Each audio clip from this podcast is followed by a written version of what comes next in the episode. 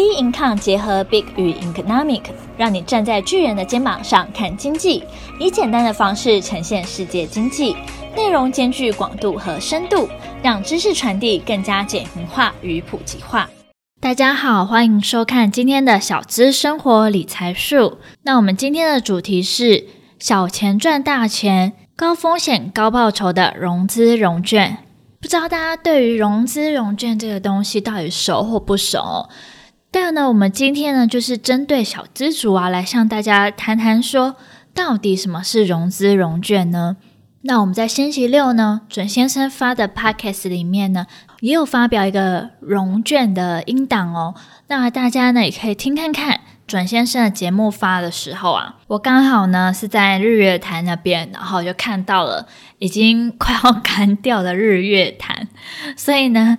提醒各位听众哦，如果最近大家想去日月潭玩的话呢，也不算是一个好时机哦。因为现在日月潭呢，没有像以前那么漂亮了，因为现在南部、中南部缺水嘛。那如果比较不懂融资融券的人，听完我这集之后呢，可以再回过头来听一下准先生的节目，那你会更了解现在市场的状况哦。为什么今天会谈融资融券呢？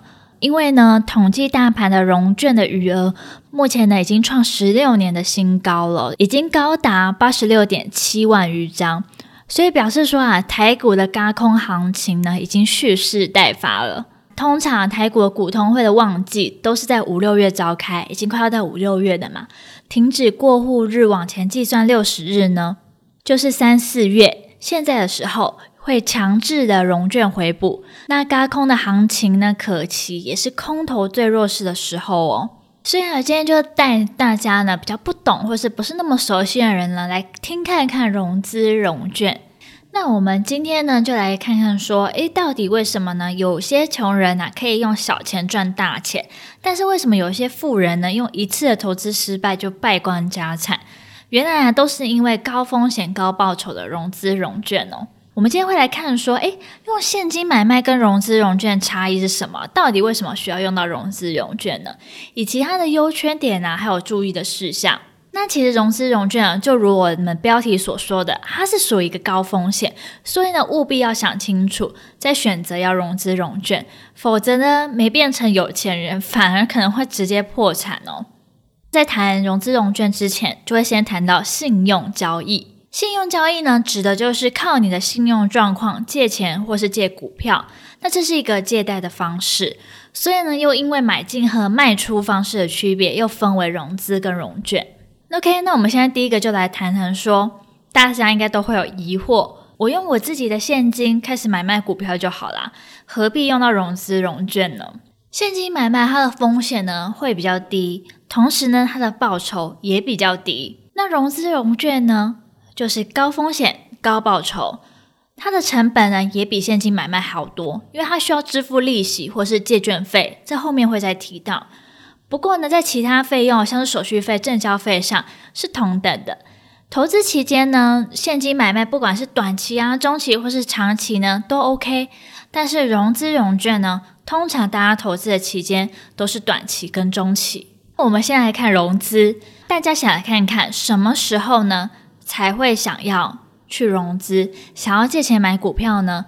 那一定是手上没钱，又觉得说哇，这张股票会涨，很想要买股票嘛。那这时候呢，投资人需要自备四成的钱，并且支付利息给券商。那券商呢，会借你六成的钱哦。投资人呢，需要自备四成的钱。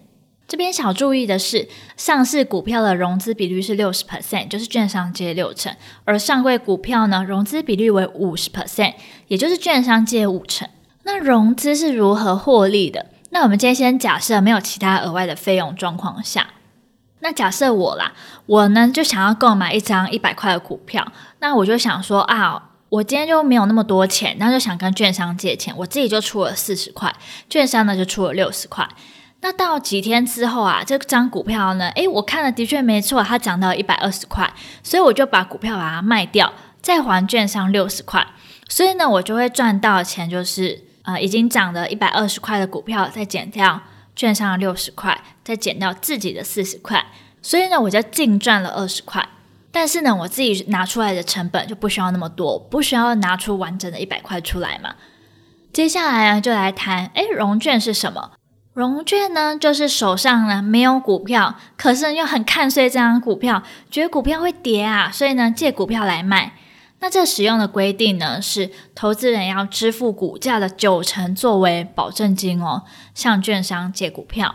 那这个方式是如何获利的呢？我们同样啊，也假设说没有额外的费用。那我今天可能预期说，哎，某某张股票会下跌，那我就先去借一张一百二十元的股票，那去市场呢，用一百二十元的价格卖出去，换到现金。所以呢，现在我本人就现金一百二十块，并且呢，我欠别人一张股票。那过了几天之后，哇，真的跟我看到的一样，诶，股票已经开始下跌了，它跌到一百块了哦。所以我这时候就买一张一百块的股票还给券商。这时候呢，我就净赚了一百二十减一百，就是二十元。那融资融券到底哪里吸引人呐？这就是我们刚刚前面所提到的，用融资买股，以小钱赚大钱哦。一用现金买，用融资的方式呢，来看看。获利的状况差在哪边？那我今天啊用现金买了一张一百块的股票，一个月后一张股票就涨到一百二，这时候呢我的投资报酬率就是二十趴嘛。那如果今天啊我是用融资的方式买了一张一百块的股票，那我们刚刚有说过，我们只要自付四成，那券商呢付六成，所以我就付四十块，就拿到这张一百块的股票哦。然后同样的一个月后涨到一百二十块。那我就必须先把钱还掉嘛，一百二十块呢，减掉还券商的六十块，那这六十块呢，再减掉我四十块的本金，再除以四十块，那我的报酬率啊，就是五十趴哦。所以融资投资的报酬率啊，是更高的。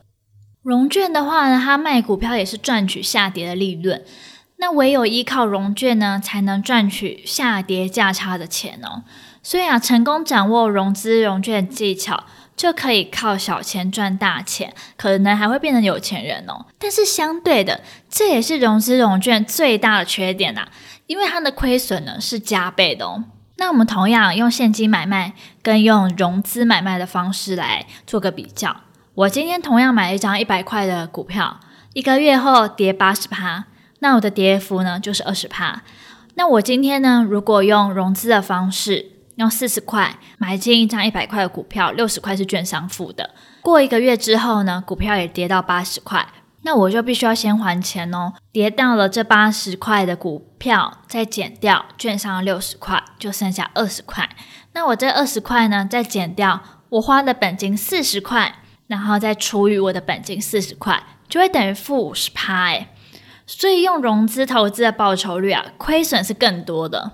各位听众，如果你想要使用融资融券的时候，就必须要注意哦，因为你的手续费啊、利息、借券费可能都会吃光了获利，而且啊，投资成本必须要提高，因为呢，涨得够多，融资才能获利，而跌得够惨，融券呢也才能获利。那高风险高报酬的情况下，一旦损失，可能连过往的获利都全部吐出来哦。所以呢，不要过度的贪婪，否则啊，你会后悔哦。那融资融券前呢，我们必须还要懂一个信用交易的维持率。信用交易维持率呢，又称为融资融券的担保维持率。当投资人啊赔钱赔得过多的时候，券商就会强迫投资人拿回钱的依据。信用交易维持率呢为一百二十 percent。当你低于一百二十 percent 的时候，券商就有权做出确保债权的举动。例如说啊，请你补缴保证金，强迫你啊卖出股票，还有没收融券的保证金，会有这几种状况哦。而你高于这个一百二十 percent 的时候呢，券商无权做出确保债券的举动。所以呢，我们这边也要来看看说，诶，你要如何计算这个信用交易的维持率呢？融资的话呢，就是融资买进股票的市价除以融资借款的金额，再乘以一百 percent。而融券呢，就是融券的保证金，再加上原融券卖出股票的市值，除以新融券卖出股票的市值，乘以一百 percent。好，如果大家觉得听这个太复杂的话呢，也可以到我们拼看官方网站来看一下我们这个算式哦。那这边再偷偷告诉大家一件事：融资维持率呢，如果高于一百六十六点六 percent，融券维持率呢高于一百九十 percent，就代表说开始赚钱了。那经过刚才这些介绍融资融券之后呢，大家应该对于这个比较了解了吧？融资呢就是看好这张股票，不过身上没钱；那融券呢就是看衰这张股票，但是呢身上又没有那张股票。简单来说呢就是这样子。那详细的内容大家可以再多听多琢磨一下。不过啊，融资融券呢就是高风险。这边呢是介绍融资融券，但是不鼓励投资人选择融资融券哦。投资时啊，使用身边的闲钱，才不会造成额外的财务负担。做任何投资的时候啊，一定要先想好你自己的后路，自己有没有什么本事啊，有什么本钱去 hold 住你的亏损哦。不要因为想要投资、想要冒险，就让自己的生活啊，或是让自己整天提心吊胆哦。那大家听完这个单元之后啊，比较了解了，再重新的回去听看看准先生的节目。融券回补潮来袭哦，假高空真上扬。那这内容呢也非常的精彩。